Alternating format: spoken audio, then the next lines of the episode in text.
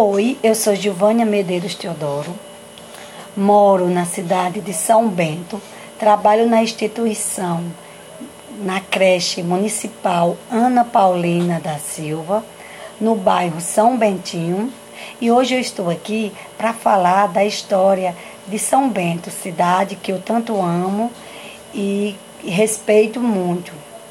São Bento ele é município no estado da Paraíba, Brasil localizado na micro-região de Catolé do Rocha. Situa-se a 375 quilômetros da capital, João Pessoa. Estimula-se, é, São Bento estimula-se em 34 mil habitantes. É considerado uma cidade poliindustrial têxtil, conhecida pela fabricação de rede e manta, cujos seus habitantes vendem de em diversos lugares do Brasil. Suas redes exportam rede também para outros países, como América do Sul, África, Europa e Ásia. São Bento é chamada de capital mundial das redes por produzir por ano cerca de 12 milhões de rede. O município possui aspecto da cultura regionalista, como por exemplo sua famosa Feira da Pedra.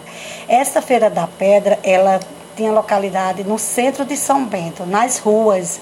Então, hoje ela tem um mini shop com várias lojas e vendedores, empresários, pequenos empresários e grandes empresários também.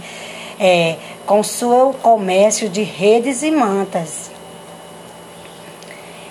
É, então eu vou falar também para vocês um pouco da história de São Bento, que pouco se sabe das verdadeiras origens atual do município de São Bento. Tendes as notícias de que nos séculos XIX habitava a região um senhor conhecido como Catônio, com sua família, e alguns moradores de sua propriedade, fazenda conhecida como Cascavel.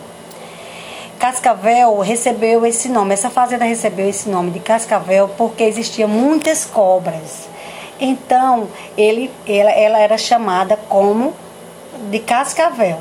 Pouco tempo depois, por ali passou um sacerdote de um nome desconhecido com destino à cidade de Catolé de Pombal.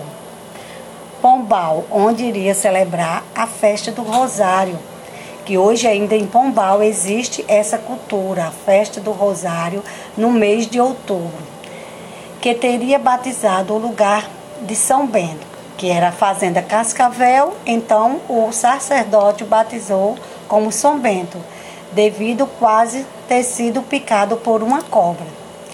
Assim, permanecendo até nos nossos dias. Com a morte de Catônio, seu filho Manuel Vieira e seu primo Leonardo Pinto, Leonardo, Leandro Pinto, de propriedade vizinha, iniciam, iniciaram um trabalho de desenvolvimento com a finalidade de aumentar, aumentar o núcleo, agrupando moradores e crescendo o número de habitantes.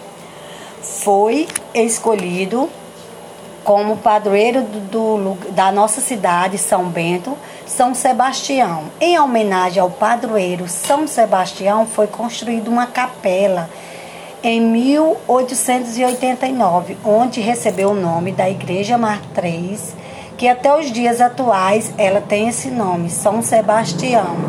Em mês de janeiro é celebrada hoje, é, nós celebramos a, é, mês de janeiro a festa de São Sebastião, onde toda a comunidade se reúne para festejar esse dia de São Sebastião, dia 20 de janeiro.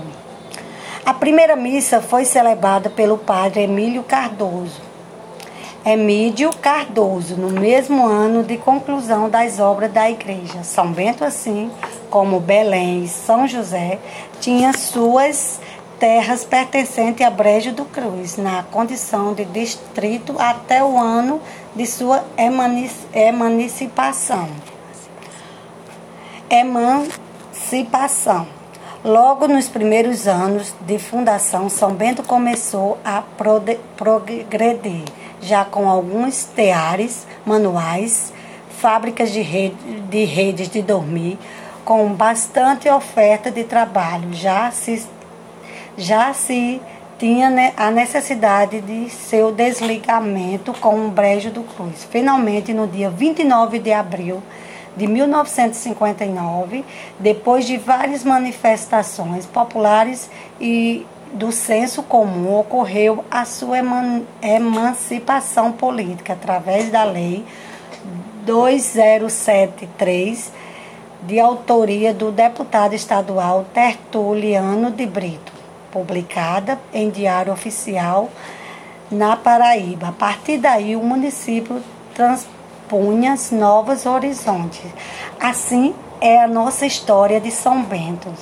Hoje, São Bento é uma cidade com economia muito alta, boa e uma cidade onde todos os habitantes gostam de morar e vem muita gente para a nossa cidade morar e vai pegando é, o costume das redes, entra no comércio e sobre, sobrevive das vendas e fabricações de rede.